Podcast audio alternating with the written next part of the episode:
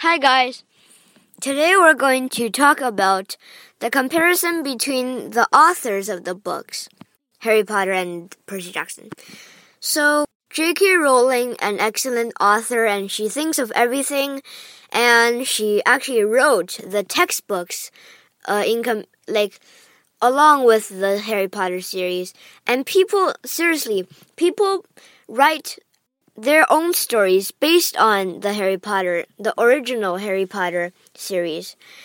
And I mean, The Cursed Child, they're not written by J.K. Rowling, they're based on J.K. Rowling's story.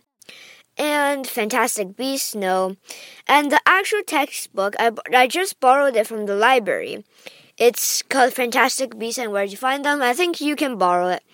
It just tells you a lot of uh, magical creatures like the Quintaped, Fwooper, and Phoenix, those random things. And I mean, she invented all those spells and all those character names and all those house names and all those professor names and those subjects and those textbooks and those magical creatures and those everythings. Like, she's just awesome, man. Rick Riordan. He's pretty addicted to mythology. And he has a weird sense of humor in the Percy Jackson series. And he is a good storyteller.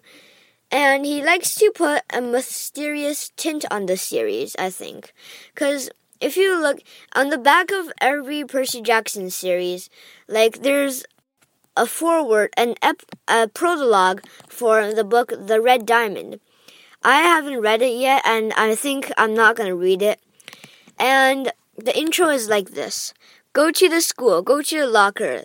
The passcode is something, something, something. Like, if you're, and then if you're the, if you're the right person, then you'll know what I'm talking about. Like, that just sort of gives off a mysterious willingness to read the story.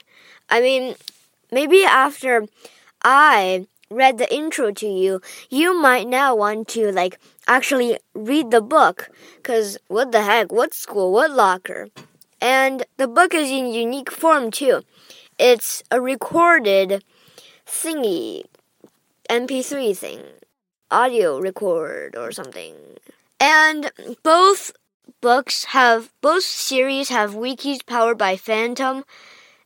Fandom uh, there's a Percy Jackson wiki and there's a Harry Potter wiki. These aren't part of the Wikipedia, but I would say Wikipedia. Now, Percy Jackson Wikipedia is much more boring. It's about the author, the prizes, win awards, and stuff. So, in my opinion, don't take this personally. I would say that J.K. Rowling is in general more influential, and Rick Riordan has the equal, like, creativity, but he also has a sense of humor. I mean, Rowling does as well, but in on his body, it seems to like extra influence people. Goodbye.